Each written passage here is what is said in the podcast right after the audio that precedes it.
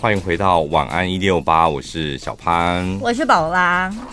我觉得我们海线人，这是我们海线人的行事作风。苗栗通宵，嗯，有一个平交道旁边呢，因为有荷花田，尤其夏天的时候荷花绽放，所以很漂亮啊。它就在铁轨旁边嘛。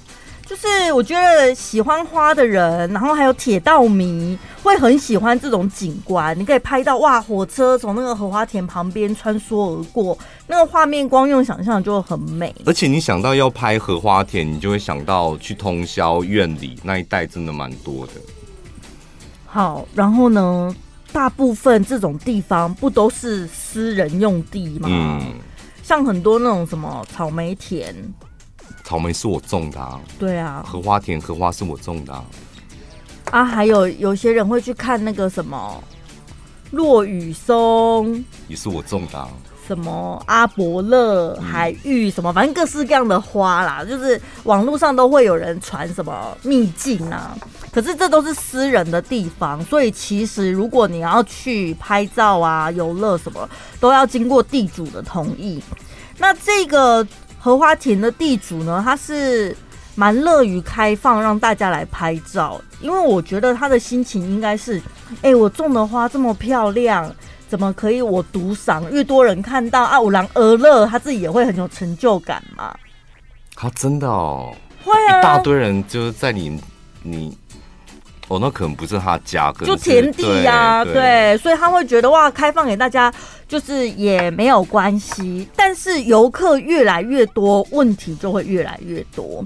比如说垃圾，嗯，就是为什么都已经现在都什么几年了，台湾人游客，对啊，到风景区还是会这样乱丢垃圾、啊。现在都二零二三年了，台湾还有性骚扰啊，一样的道理，就好多不可思议。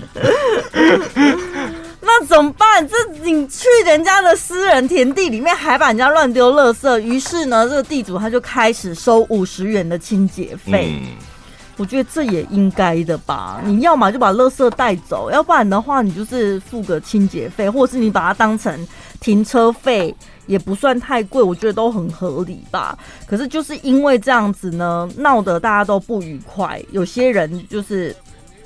开始会上网讲说哦，这边消他吗？对，连这个也要赚啊什么的，讲一些很难听的话。你也知道网友不好惹，所以我跟你讲，从头到尾收五十元就是个错误，你应该收五百元的，就大家不会去，对不对？五五百元啊，你真的要进来的，就收你五百元，然后给你一杯什么红茶或者什么的哦，红茶。David Day 的喝啊吧，我拢啉 David Day 呢。我觉得水沟水就可以，如果按照院里人的个性，我们会给你水沟水。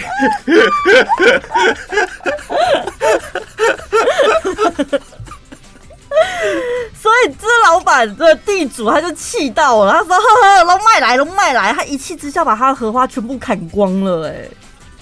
砍光，然后丢在马路上面，这样 随便，然后让它烂了。闹脾气，真的好任性哦！我觉得那也是他自己的心血，他竟然就气到有时候算了，都卖来，有点惋惜耶，看为那些花感感到不值，可惜呀、啊。但这是你们海线人的个性。嗯、海线人，我曾经耳闻过，耳闻过一个故事，也是。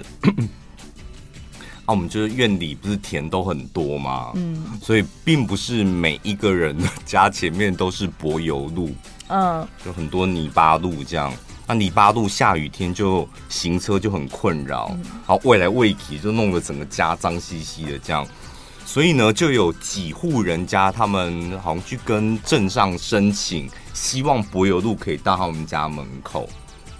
然后申请完之后，其中有一户就是非常的叽歪，就是你知道要求很多，什么呃礼拜六不要不要铺路什么的，就要求很多。要人家铺路还设很多条件，这样。对，然后要求东要求西，然后什么那个柏油不要到他们家的门口什么的，到哪里就好，就有很多这样的要求，导致他们不是有四五户五户好了，五五户本来要申请一条路，导致其他四户就觉得我们一直被你耽误，就是本来就是申请，嗯，早早就可以，而且早早就可以动工了，然后都是因为他这样导致就是迟迟不能铺柏油路。后来四个人就联联手去跟镇上的某个人，就是投诉他这样，然后最后就变成什么样，你知道吗？柏油路真的有哦，嗯，然后呢，那一那一那一条小马路就是有五户，但都隔很远，因为都铁隔很远，然后那柏油路就跳过那个坑，一直在靠腰的他们家，他家门口就没有柏油的，到现在去还可以看到哦，就是这样一条路，然后他们家前面泥巴路，然后就跳过，然后柏油这样，你自己说你家门口不要柏油的啊，不是吗？最后就这样子哎、欸，都人说你等你想清楚再说吧，然后请你重新申请这样，就他们家没柏油，这样邻居之间感情不就是怕派气啊？不会，他们到现在很，我跟你讲，所以院里人的个性真的这样子，吵归吵，然后吵完就没了，就没事了。哦，之后还是大家还是好邻居，还是好邻居，还是会就是我我有什么。鸡蛋，我家有种玉米，还是会是送给你这样，然后会用这个故事来取笑你。对，你看他这几年了，应该啊，你的应该啊，塞塞叫叫，你看很多这种，还有那种在抢地争地的，有没有？因为就是院里很多什么农地，还是他们家的地，还是建地，就有点分不太清楚。然后大家都是开工厂的。然后你知道有时候会睁一只眼闭一只，那明明就是我家的路，为什么你们的车会从我们家门前经过这样？但是大家都睁一只眼闭一只眼，那后后来就闹脾气了。我开始我要跟你分清楚，那是我家的地，不是你家的马路，这样就用水泥砖这样堆起来。所以车子大老远从外面这样进说，啊，怎么是死路？怎么变成死路了？没有，那是我家哦。啊，就是这样，啊，就只能绕路哦。对，就绕路啊，就因为吵架这样，吵了好几年，然后就因为这样，然后就后来也习惯了，就是那条路就被封死了。不是和好了之后把那个墙打掉？没有没有，那还是吵一阵子嘛。那之后还是大家还是和平相处哎。然后墙还在那，还在那，路还是封死的。很多诸如此类的故事，真的就好像你上次有讲说什么高丽菜不要摘我家的，还是什么东西？对，墙头草呃，床头草，床尾和这样。嗯，床头草，床尾和啊。对，对谢谢李多慧，就提供我们两天的新闻。昨天是她素颜把角膜放大片拿下来，还是一样漂亮。今天是李多慧的新车，只有四十万，很重要啊。这个我跟你讲，李多慧跟。大家息息相关，他的车只要四十万。那你这小，我跟你讲，那个高嘉瑜真的不愧是民调很高的立委，因为他讲的话题都是跟我们息息相关的。为什么李多惠只要花四十万就可以买到？我看哪一台二手车吗？现代汽车的 Casper，但现在那是去年的款式，我不知道现在还有没有。他他在韩国买。是买一千七百六十万韩元，折合台币大概是四十点八万元。我想请问各位，你现在花四十点八万元在台湾，你可以买到什么东西？我们有国产车吗？玉龙有啊，我们有很多国产车，贵的要死啊！但是我们大部分我们国产车就是贵的要死，烂的要死。大部分的国产车比较多是那种。小货车做生意的那种，oh, 对，那种销量一直都很不错，这样。这样但真正的倒的倒，倒的倒，然后没人买，没没人买，这样。但重点是它的那个价格还贵的要死。先不讲国产车，先讲就是为什么台湾的车这么贵。嗯，高嘉瑜就有说，就是台湾的车要课的税真的不合时宜。导致民众，我觉得就我来感觉，就是现在民众看到这种车价，真的会觉得房子买不起了，那我买车好了啊，车也买不起了，房子买不起跟车买不起的原因都在哪？都在政府出了问题。嗯，你的车为什么会贵成这样？进口车两千 CC 以下的到台湾来一台车哦，不管它从。日本或者是德国进口车到台湾来，它基本的扣打它要扣多少税？你知道吗？十七趴的关税，然后再来二十五趴的货物税，再加五趴的营业税，进口车。嗯，这些税不是一个一千加两千再加三，不是，它是乘用乘的。所以十七趴的关税乘完之后，它的车价乘完之后，再乘二十五趴的货物税，再乘五趴的营业税。所以一台进口车两千 CC 以下的，从国外到台湾来，基本上它就要克五十四点二趴的税。换算成那个数字，就是一百万的进口车从原厂到台湾，它就立刻要变成一百五十万。好可怕哦！这样讲，你可能觉得，嗯，那我买就是有差这么多吗？宾士 CLA 算是一个比较基础的车款吧，CLA 二五零，台湾现在卖一部多少钱？今年应该涨价，这个数字可能是有点值钱的，但台湾的售价就是两百二十万，宾士的 CLA 二五零。在日本买宾士的 CLA，大家都从德国进口的嘛，嗯，是吧？所以对日本来讲也是进口车嘛。宾士买多少呢？宾士买四百五十九万日币，折合台币一百三十八万。台湾买宾士 CLA 两百二十万，日本买一百三十八万。日本有比我们穷吗？日本的收入是台湾的三倍。为什么日本的车会比较便宜呢？因为日本没有。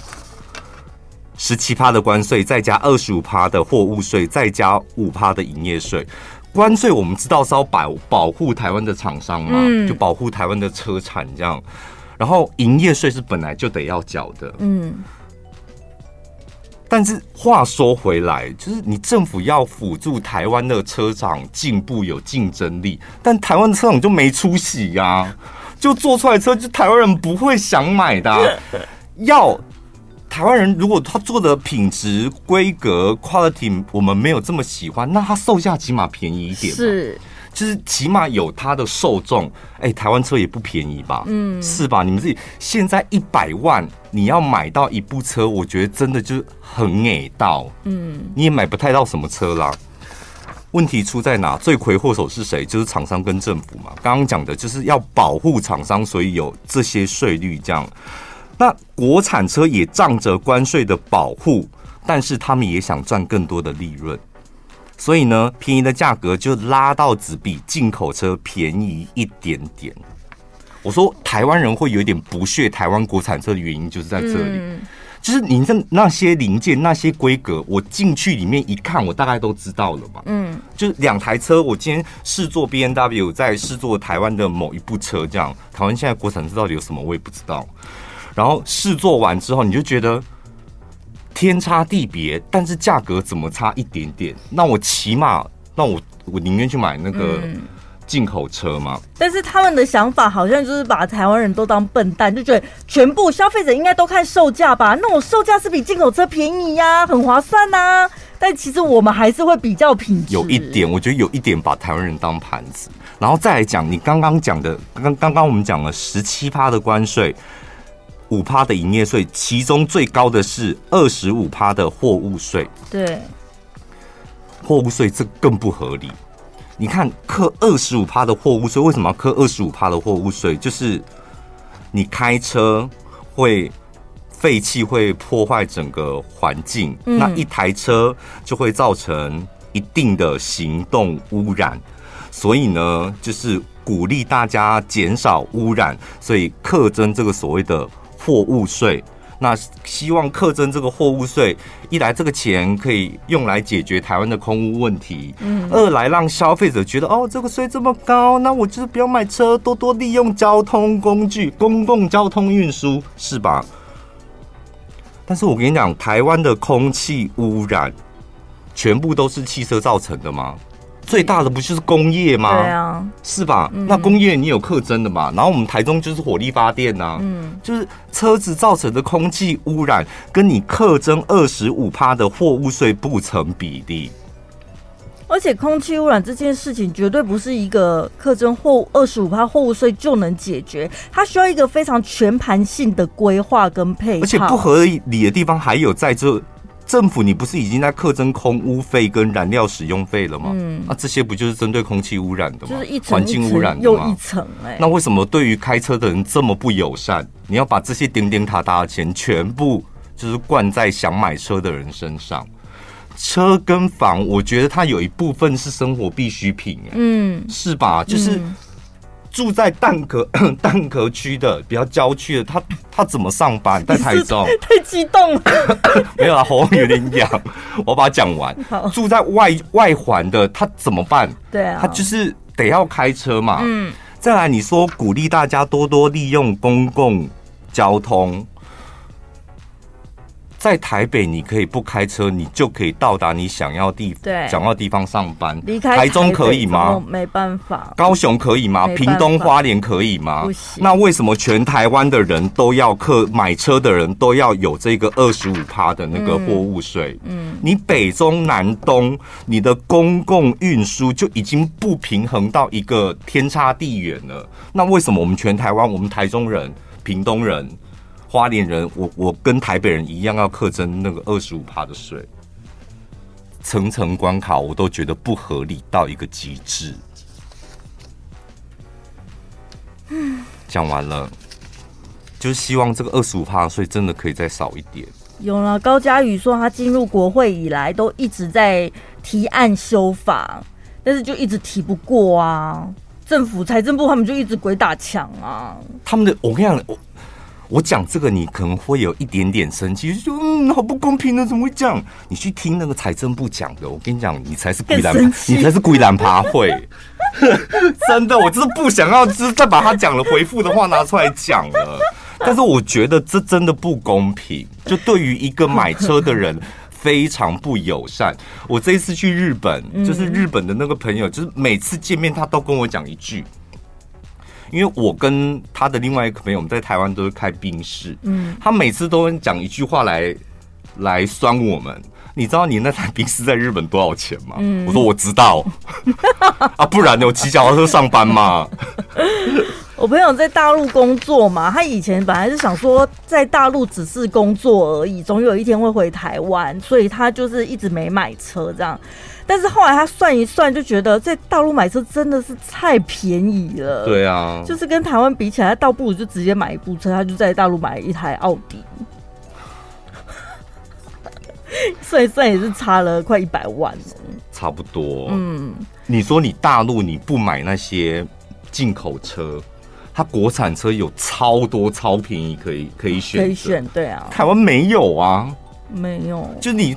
开国产车，居然虽然会我说在大陆但不要吃亏，但很实用啊！就是起码我有一部车，然后仿特斯拉、仿宾士、仿劳斯莱斯。讲个题外话哦，就是在特斯拉有时候那种自燃拿电池什么出问题的，下面所有的小粉红网友就会说：“明明就有国产的，开什么特斯拉啊？”他们就很喜欢。对啊，明明我们小鹏仿特斯拉就仿的很好啊。我们未来汽车仿特斯拉也仿的很好啊！你有在 follow 那个 NVIDIA 的那个黄仁勋，他逛夜市啊、唱歌啊，然后什么没那么迷演讲什么的，但我大概知道他什么来头，然后影响了整个台湾什么的。我想，我有去看了一下他那个演，哎、欸，在台大演讲的片段，嗯，run run run。我跟你听完真的会觉得压力很大哦。他说呢，我们 要一直跑，一直跑，这样。糟糕，我有点忘记了。就是人类要追逐食物，所以你必须得要一直跑。哦，对。然后你要么就是为了生存而奔跑，对啊，那跑，对，或者是为了不变成食物而奔跑，而奔跑，所以你必须 run run run、嗯、这样。嗯，这句话听起来压力很大，就感觉我们得要一直在进，就是不管你是进步，不管你是强者还是弱者，你都得跑啊，都得要你都得往前，对。嗯，都有一个理由往前跑。对，所以就是如果你不进步的话，那真的很可怕。看看我们的 AI，你不怕吗？但是对啦，真的要想办法让自己多多少少进步一点。嗯，那你有什么方法是检视自己有变得比较好吗？哦，你真的问对人了。我不是说这个方法是正确的，但我的确有我自己检视有没有进步的一个方法。嗯。但我前提是我先讲，我是摩羯座，然后我的个性就是极度的理性跟理智的。嗯，我就是回过头去看年薪，我用数字来、哦、来判断，来判断，因为进步，我我觉得我私底下我的生活我不太需要进步。嗯，需要进步的可能是个性吧，可能个性好或不好，坏习惯那些。嗯，但是。大部分我们在讲的进步，可能就是工作上面的表现。如果我们是还在工作的人，那工作上面的表现有没有进步？那回过头，我自己就是看年薪。所以你觉得工作上面的进步是可以用薪资作为一个判断的标准？它就算是像是一个成绩单吗？嗯可是会不会有一些变数？就是 比如说上头人的问题呀、啊，公司的问题呀、啊。对，明明我有进步，但是我的薪资可能表现不出来这一部分呢、欸。嗯、那如果我以这个为参考标准，我可能就会呃忽略或是误会自己怎么原地踏步。可这可能不是自己的问题。那你要听听摩羯座的解答吗？好，请说。有点残忍哦。好，你痛受得了吗？我可以。听众朋友，你先评估一下，给你三秒。好，还是你的问题。为什么？因为选择权在你身上。你既然已经看有能力看清楚你的公司好或不好，嗯，那你为什么不选择离开，或是换一个？可以达到你要求的公司呢？选择权还是在你身上。没有，他可能看他们不像你这么清楚明白，他搞不好没看清楚，只是他听了小潘的话说哦，看薪资，然后发现哎，薪资都没变呢，糟糕了，我是不是没进步？但可能不是他的问题，是公司或环境的问题。还是你的问题啊，因为你你没有你没有那个能力可以看清楚，你待的这个环境就是不可能有多的薪水。如果你要用薪水来衡量的话，所以我我刚刚说用薪水衡量是我的方法嘛，就是那如果你已经学我了，就是看年薪来判断工作上有没有有没有成长的话。那问题还是出在你身上，因为你没有办法判断你的主管或公司是好或不好。你看清楚了这个公司让你的薪资不成长，你却还待在这，那是你的问题。而且有时候公司会故意让你的薪资不成长，他希望你快点走。哦，对。那你如果看不清楚这间公司故意在压榨你，或者是你看不清楚是公司压榨你，看不清楚是这个公司 在让你的薪水零成长，那也还是你自己的问题。对啊，因为你看不出来。呃，公司对我不好，呃，我这么努力了，公司还不给我加薪，公司怎么可能给你加薪？他是希望你滚啊。啊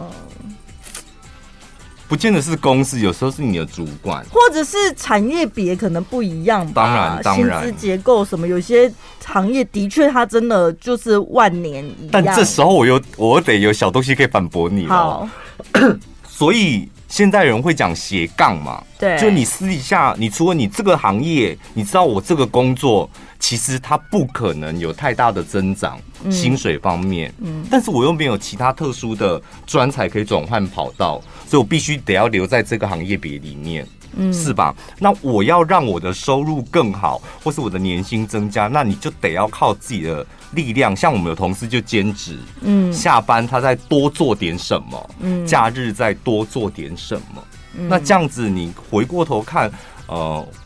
如果是看数字的话，你还是有增长啊。对，我们刚刚目前为止讲的都是从薪资去检视你自己有没有进步。年薪啊，就是你看每个月比较不准，就是看一整年度的嘛，然后跟上上半年呃前一个年度的这样做比较。我觉得这个是最具体、最实际的一个参考方式，但。每个人当然状况不一样，也许有的人他不追求薪资上面的进步，他追求的是其他比较什么身心灵方面。例如在工作上还有什么样的进步？你们可以教教我吗？因为我也想不出其他的方法，就是可能比较没有这么的，你知道，铜臭味这么重，可以检视自己在工作上成长的方法。比如说，你偷懒的时间变多了，会不会表示你解决事情的能力变强了？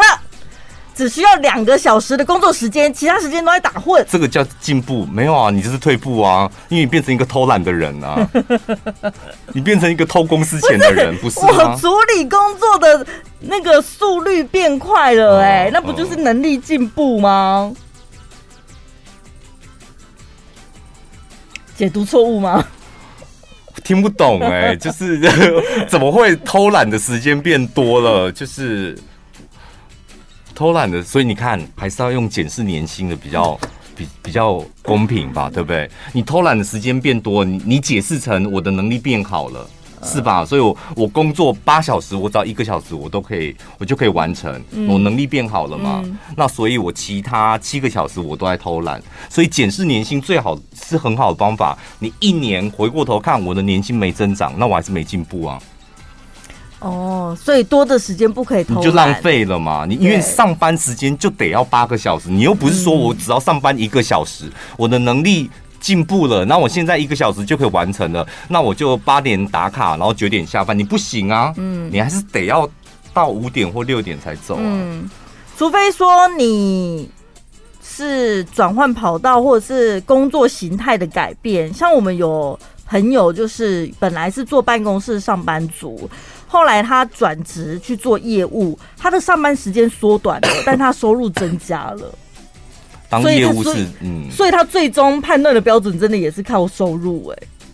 对啊，嗯，或是工时减少，这也是算是，因为你工作时间变成四个小时，对，你其他都在做自己喜欢做的事，运动、出国或什么的，这也算是一种进步。对，虽然也许薪资一样，但是工时缩短了，这也算是一个进步。对耶，好像真的需要一些什么具体的数字。我们没有，你需要的是一个逻辑天花板在你旁边。你不需要那些什么数字，你需要一个逻辑天花板。请说。这个听众朋友听到我们的节目，那这个听众朋友他说呢，他们公司是股票上市公司，股价已经破百喽。那他待了十年，当然持续都有加薪，也有升职。嗯，不过过了十年，消费环境不一样了，通膨也一直在膨，对不对？因为公司为了留住新进员工，开出来的底薪跟待了十年的老员工差不多，甚至是更高，就陷入一个迷思了。我跟我自己比，有进步啊。但为什么新进员工他是新进的，欸，哎，领的跟我差不多，哎，啊，我到底是进步还是退步啊？小潘，所以我昨天讲到一个重点，就是跟自己比，你比自己的年薪，这样就可以了。但我不甘心呢，欸，不甘心就是另外一件事，因为这是现实问题。我看我我很多同学他们都在主科嘛，嗯，然后。他们一进去就是基本上好像第二年就都百万年薪，嗯，你看现在十几年了，他们还百万年薪，就是进去跟现在都是百万年薪，当然就是股票分红，然后再加上去年薪的确是有逐年增长，嗯，但是如果按就是公司的年薪扣掉股票分红那些。我足科的朋友都说，他们觉得有点不甘心，嗯，因为现在新进的员工薪水就是跟我差不多，嗯，因为现在进来的起薪，然后再换算一下，他觉得我在这边做十年呢，他才进来两年，他的薪水怎么跟我好像只有差个五趴十趴而已。对，而且大家工作量可能都不一样，你搞不好已经变成一个小主管，嗯、你要扛的责任更重。嗯啊，他只差个几千块，但他做事情就对你来讲只是沙巴而已，甚至在你眼里他根本不算在工作，就觉得到底有在做事吗？来摆，所以才会有老鸟打压那个菜鸟啊！就我们当初进电台的时候也不是这样子嘛。对啊，所以菜鸟你们也就承担一下吧。对啊，一定要打压你一下的，因为你这里很多哎、欸，还要教你东西、欸，拜托，看起来笨笨的，还给我上班要读英文是不是？弄死你！承担一下老鸟的愤怒吧，因为比较起来，你真的好像产值啊，什么各方面绩效，你的对公司的贡献度也没那么高。那一天我们在一个饭局，有没有？你有没有偷听到一个数字？新进员工起薪多少钱？哦，对不对？嗯嗯。你看那个数字跟当初我们也算是新进员工进来的，其实就有一点点落差。那个数字对我来讲，感觉就是当初一个小主管的薪水，是不是？大概有十趴的落差了吧？嗯。所以不是说只有在某个行业，我觉得这应该是。放眼望去，整个社会大环境就是这样。因为现在现实考量，就是一百块已经买不太到一个便当，但以前一百块是可以吃很饱的。嗯，所以跟自己比就好了。哎呦，你也是有点不甘心，这最难的吧？就是要调试这种心态。什么叫做只跟自己比？就就是一定会不小心又只。听到一些风声什么的，听到又买房，听到换车，然后再看看自己就，就唉，难免的吧。嗯、我又哎、欸，我看我前阵子真的思考过这个问题，嗯，因为我也是从那个负债累累嘛，然后新进员工这样，嗯，一路这样做嘛。但我就在回想，因为我身旁的确有些朋友会比较，嗯，我就看到他们那种比较的心态，我觉得很不爽。啊，他们跟谁比？就是这一群朋友，就这一群比嘛。朋友之间互相比哦。比如我跟你，就是跟你比这样。我觉得跟同事比还 OK，但干嘛跟朋友比呀、啊？跟朋友比很很很伤感情呢、欸。没有那种比，也不是恶意的比，嗯，哦，他就会有点自怨自艾的说啊，像你们都怎么样了，怎么样，我还在怎么样怎么样这样，那我就觉得你怎么轻易的把你的自己人生跟别人做比较，嗯，那你过得好不好，怎么会是跟别人比较出来的？你自己没有所谓的自己的小属于小潘的好生活吗？嗯，或属于小潘想要得到的生活，我就觉得很莫名其妙。嗯，就这么大了还会这种思维，然后我就回想我自己，就是这一路来我有没有跟别人比较过？我老实讲，真的没有。我讲过很多次吧，我很常把别人当做是偶像，学习的偶像。嗯，就我看到一个比我厉害的人，这会不会有点太那个？高射炮，你们听起来会有点不？会不会是只有摩羯座这样？因为我身边，好，我觉得这好难哦。我觉得比较，大家会有比较的心态，那才是正常。像你这种是异类，哎，还是我一直都走在尖端呐、啊？不好意思，多尖？我不知道，你就我，所以我就说我不尖端的时候，我也没跟别人比，因为我就会在乎说，哦，这个月领多少，然后。我之后能够再领多少？嗯，然后我这个月花多少？我之后赚多少？我可以再花多少？其实不都是跟自己比吗？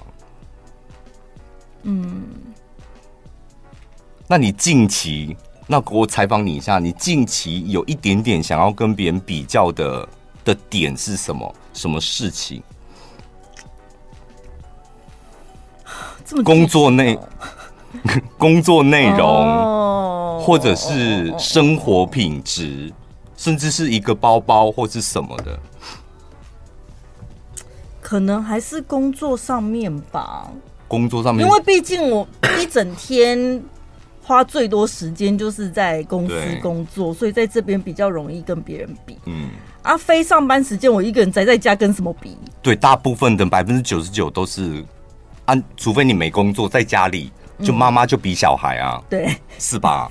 妈妈自己没能力比，就只好比小，把拿小孩拿出来当那个什么底气比，这样。对对对对，工作就会比别人可能发展的比较好，工作量啊，然后少。的钱啊，工作态度啊什么的，你的钱又比较多，然后感觉又比较轻松，嗯，还有人际关系。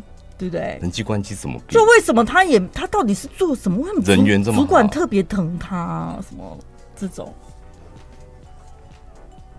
哎，你看他要被弄了哎！哎，主管真的不喜欢他啦！啊，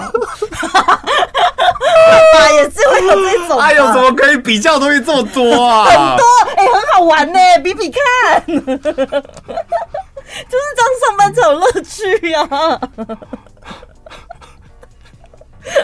所以你都不这个是很正常的吗？很正常啊，每间公司都会有啊。我，所以你看嘛，你你是异类，你真的是异类。我觉得才不是呢。听众朋友，你们写讯息给小潘，看你们是不是大家都会这样子比，跟别人比，跟同事比，嗯。嗯，但是，好，那我们那我们就是讲点正经话。但比完的好处在哪里？其实好像也没有，我自己啦，我自己好像就是哦，讲完了，聊完了，然后就哎、欸、也没啦，就没事啦。对啊，就比完也没，你也不能得到什么。就是你你你想得到的，应该就是我比你好吧？嗯、结果哎、欸，我没有比你好，然后就有点不甘心，是吧？呃、嗯，主管比较疼我，呃，我工作比较轻松，呃，我薪水多你一点，你想得到这种东西啊？那你多他一点又如何？他又不会拿你的钱，好像会在心里可能多多少少会有一个排行榜吧。哦、呃，我我现在在那个排行榜的哪里？C 位靠左一点点，还没到 C 位，可以吸过啊，会有一点这种。对啊，你大概知道评估一下自己的地位在哪边。哎、欸，现现在讲这个好，因为我今天才跟一个同事。广播老前辈真的是我们电台开国元老的，在聊这个问题，就是现在新鲜人就毕业的新鲜人哦，你踏入职场，你开薪水或者是起薪，你一定遇到这个问题嘛？面试一个工作，那你应该要开多少？或是再换个角度，就是公司行号，你应该给现在二零二三年的社会新鲜人，你要给他的起薪是多少？嗯，起薪的话，基本上大家就是按照劳基法走啊。你不知道怎么抓那个数字，没有概念，那所以劳基法不就是定了一个基本最低薪资，给你做一个参考值？两万六千多嘛，所以凑个整数两万七。对，然后可能还要加劳健保，有的公司的薪资制度、薪资结构里面可能还有什么交通津贴、伙食津贴、disco 的，看你们自己怎么增增减减，什么名目这样。但我个人是觉得。你自己的工作，呃，你的小轰了，他现在小轰了，这个就是小轰了，就你要赶快，就是如果是我就要搞，因为我现在正准备要喝水，他就小轰，我就得要立刻搞把水放下来。哦，我重新再来一次哦，我重新打气一下，我再把红管给你。我觉得一个人，你的工作能力、你的技能、你的知识，就各方面会反映在你的薪资上面。嗯，所以薪资其实讲真的，我觉得没有一个参考参考标准。嗯，因为各个行业你所需要的技能不太一样啊。有的行业可能薪资起薪就会比较高，我觉得这是合理的。但是社会新鲜人呢？我们现在就不要不要讲说什么特殊专才啦，就大部分就是。你现在一样啊，你你做的是第一份工作，第一份工作还是有不同的类型的工作啊。有些类型的工作，它就应该要值得比较高的薪资啊。专、嗯、业知识或技能，他虽然是新鲜人，但是他已经在求学阶段累积了比别人不一样的专才了，那当然就值得高一点的薪资啊。所以不是很多家长他为什么在那个。自己的孩子选科系的时候，就是觉得那很重要，你不能选错路，就是这个原因嘛。我以前是读电机的啊，然后我们班上的同学都有在读那个硕士，这样，嗯，然后就是一踏入那个科技产业，那个起薪真的是吓死人，嗯，第一份工作。就跟我们一般上班族就不一样了，一倍啊，对啊，一倍甚至两倍这样。啊，因为他会的东西你不会啊，不就是摆在眼前的事实？对，但是有时候你也不用不用太急于就是看起薪啊，因为为什么叫起薪？就是刚开始而已嘛。嗯，但你看十年过去了，他们还是维持在那个薪水啊。哦，对，就是也没变，所以十年前、二十年前可能很厉害。但是现在看起来就是也还好。哦，你说现在那个行业，现在你要踏入的话，它的起薪还是十年前的那个水平？没有哦，我跟你讲，很很为难的一点是我很多同学都在抱怨什么，他们当初的起薪，譬如说年薪是一百万好了，嗯，年薪是一百万，然后当然会呃不算那些配的股票什么的，然后。每年薪水会微调嘛？微调、微调、微调，所以现在的年薪大概就是落在一百二十万到一百四十万之间，就差不多是这样。但是他们工作了将近快二十年呢，嗯，就落在这里嘛，看起来不错嘛，对不对？但是他说他现在新进的同仁，可能就是起薪就是一百喽。现在新进来的，嗯，那他就会觉得不平衡啊。我是二十年经验跟一个零经验，那怎么会差二十几万而已？对，但是没有办法，就是现在就是种种的考量嘛，比如说啊，基本薪资就已经提高了，还有通膨，叭叭叭叭什么的。就像公我们公司前辈也是很常在聊啊，大家学生时期打工的时候，以前时薪是多少？几十块而已，七八十块。哎、欸，现在时薪都已经一百七了。对，所以你千万不要再讲说，因为以前我们拜托我们才多少钱，你讲出这种话就老人家。对，真的很老，而且不能够这样子比。你那时候鸡蛋一颗多少钱？嗯，是吧？一碗阳春面多少钱？什么的。所以这个社会新鲜人他说呢，他在面试的时候，哦，有一个公司老板，他说呢，他最近面试几位刚毕业的社会新鲜人，然后这些新鲜人他们开开那个薪水都开多少？开四万，甚至以上。然后那个面试官就有点吓到嘛，因为毕竟你们是助理职新鲜人这样。然后就问他们为什么，嗯，然后这时候他们应该像你讲的一样嘛，把你在学校的不一样的经验、经历、专才拿出来嘛。为什么我值得这一个四万块？因为我比别人强在哪里？这样子。他们回答的理由是什么呢？他们回答说通膨啊，嗯，还有现在花费比较高啊。还有要缴房租啊，我还要通勤啊，这些都要算进去啊。还有，我跟你讲，我大学读这四年，我学费要回本吧？嗯，还有学贷要缴哦，什么的。很通透，很好，蛮老实的。然后，如果面试官跟你讲说，你这个起薪可能太高了，有点超出我们的预期，你就跟他讲说，你们的预期那时候鸡蛋是一颗多少钱？哈，你们在开这个预期的时候，我问一下，你们在开这个预期的时候，你们那时候鸡蛋一颗是多少钱呢、啊？预期也要浮动哦，哦，不能这样子哦。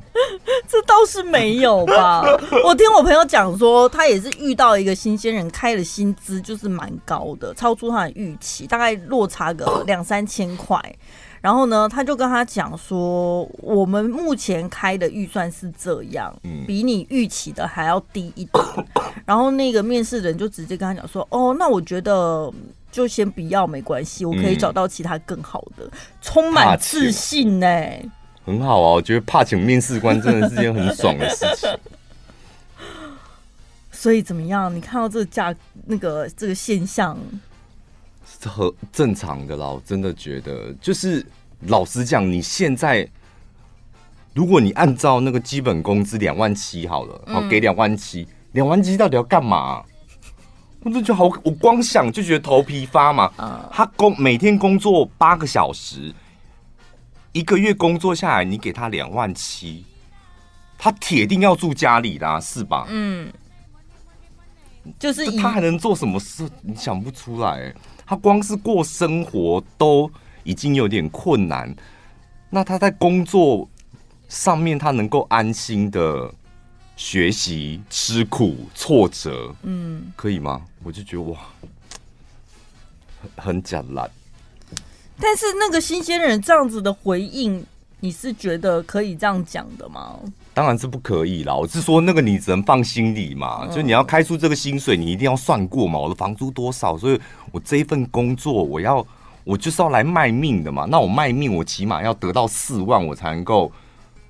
舒服的过生活，但就像你讲的，你得要，你要骗也可以，你要怎么样也可以，嗯、要装也可以，要包装一下那个说法，要唬烂也可以，你起码讲出一个唬人的东西，起码唬住他嘛，他觉得 对哈，我这样子好像不行，不然三万八好了。因为对，因为对老板来说，你你怎么样呢？你家的事对他来说没影响啊。可是你要给他看到的是，那我花这个钱请你来，你可以给他什么？如果你连骗老板或骗面试官的勇气都没有，那你就铁定只能够拿低薪水啦。对，以前像我们这种老实人啊，真的会觉得啊，万一讲大话被发现了怎么办？尤其我是那种就是很容易小轰的，你知道吗？一讲大话就是，而且他他一小轰他就斗鸡眼了，他眼睛这么小，然后斗 在你面前斗鸡眼这样。后来想想就觉得说，不撒谎才吃亏吧？对方是第一次见到你，他根本不知道你的身家背景是什么、啊。你现在到底要对谁撒谎？你是说对对没有，我在想当初的自己哦哦哦，怎么那么胆小？后来就觉得，其实你去面试的时候，人家说的做好准备，就是包括你自己的心理素质。哎，你们真的不用害怕碰红，尤其在面试的时候。嗯、当然，就是你真的进到职场，那就是实打实了。对，你没办法，你只能够就是你你实力多少，你不好你就得要努力嘛。但是在面试那个关卡，你真的需要一点碰红，就像你去买水果。请问说，老板凤梨好吃吗？他说不是那么好吃哦，可能好吃，也可能。就你有听过老板讲这种话吗？可能，他一定说打电话让定 A 啦。对啊，你在面试的时候，基本上就跟你在水果摊买水果是一样的道理。你也在赌一把，老板你在赌一把。老板想说应该是有甜吧，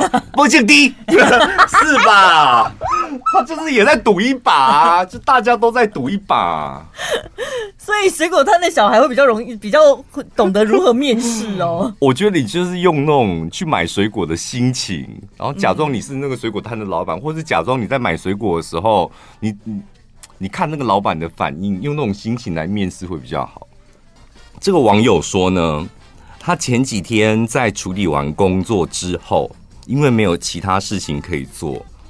我觉得这个新闻你要参考一下哦。干嘛？所以他就开始读英文，读英文。后来呢，主管就阻止他，要他不要在上班时间做自己的事。他说呢，我虽然知道上班本来就不应该做自己的事，但我是因为把我事情做完，我时间多出来，我来读英文。但其他同事，你看事情没做完，偶尔看一下新闻，偶尔聊天一下，这样。然后他是把一件事情平均分配在八个小时，他就觉得他的感受不太好。就是其他人也有在做非正式的事情，然后为什么主管不念他们，只有我被念？他说：“那这样我以后我也不需要提高效率工作了。”对啊，错在哪？嗯，的确，现在很多人都是这样子的啊。我们不是工作效率不好，我们只是平均配速。本来上班就要平均平均配速了，因为以前我们真的有个同事，就是上班会读英语的呢，你还记不记得？他不是走午休吗？哦，对对对，午休读的可还看那什么阿弟学英语这样，很认真，然后看阿弟真的学得到是不是？哦，你你要得罪人了是不是？把这段剪到 Podcast 快点。不是，我意思他种很认真的一个金发外国老师那种正式的影片吗？有啦，他很认真，他那个什么空中美语，他那个杂志，他笔记都写的满满的。嗯，但是上班的确。宁可你偷偷摸摸偷懒，然后那个偷懒是别人做不到，也不要让别人发现你在做自己的事，真的不行。观感就是不好啊。谁会知道你事情到底有没有完成？嗯，就是老板就是喜欢看到员工就是一直坐在电脑桌前，嗯，或是一直在你的机台前。对，然后好像很忙，然后微微皱着眉头这样。我跟你讲，你办坐办公室，你偷懒还简单嘞。以前我们做工厂的时候，你看过那种真正偷懒很厉害的工厂那个机机台嘛，一个人做一台，譬如说是洗床，嗯，啊，你就是得要把一块铝拿到那个台面上来，然后洗它，这样啊，就是做完啦、啊，但做完了又不想要跟主管讲或厂商讲，像我做完了，还有没有其他的物件可以做？那我就偷懒了、啊，嗯。隔空洗床，哎，就隐形洗床这样，假装在摸一下机器，看一下那边，然后看到厂长在盯着，然后手假装动一下，这样都没碰到机器，这样子这样子，没碰到鸡，这样假装动这样，然后假装摸机台这样，然后头伸进去看一下，手很酸在附件是吗？真的，那种那种更难。但一般上班族，我觉得平均配速是真的很重要。要么你就是你效率很好，是什么？做完这件事，再做下一件事，再做下一件事。你提前进度，对，事情都做完了，你就去把这个压力丢给你的主管。不好意思，请问还有什么事可以做吗？我觉得可以做一下其他事，然后给他压力，然后你再继续做。那不然就是人家交代你的这一件事，你好好的在今天上班时间把它完成，这样就可以。那、嗯、你也可以去厕所啊，对不对？厕所干嘛？躲在那里啊？我觉得好，我们不要做这种真的很没尊严。我跟你讲，以前我的健身教练就是这样，他都是躲在厕所偷懒、偷睡嘛，玩手机嘛。嗯。然后我就说，你要不要换工作？嗯。你既然就是这一份工作的工时这么长，你又觉得工时这么长又不能换到相对的薪水。那表示这个工作的工时一直在浪费你的生命，你的人生你要这样子每天两三个小时睡到厕所里嘛？想想就是真的很没出息。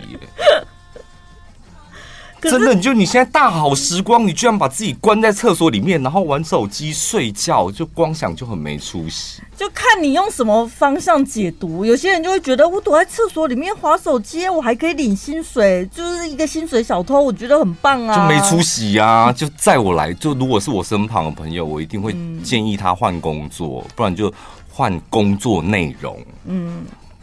就表示他也没没地方可以发挥了，因为你连在办公桌上面偷懒，你都已经没有办法，非得要到厕所去偷睡觉或偷偷做一些事情，那真的太不堪了吧？我是没有太多想法了，嗯，我是属于那一种会超前进度的人，哦，你是会超前进度的吗？或者是平均配速？你应该是平均配速的，你就是你的每天的工作不能临时给你加什么东西，临时穿插一个哦，哎、欸，今天下午两点的时候帮我教一下这个，嗯，这个你好像不行，对我好像都安排好了，就是都排的满满的。怎么办？我就问你说为什么？可以不要吗？对啊，可以不要吗？尽量是不要啦。如果真的挪不开，我也是可以啊，但是最好还是先不要。你看这种是不是比躲在厕所？这同样是偷懒啊！这种就比躲在厕所来的有出息多，起码你自己拒绝工作量。对，你躲到厕所去拒绝工作量，那真的是有点没出息。还想要听一些更辛辣刺激的吗？快点上网搜寻小潘宝拉 Podcast，广播不能讲的精彩内容都在小潘宝拉 Podcast，记得关注哦。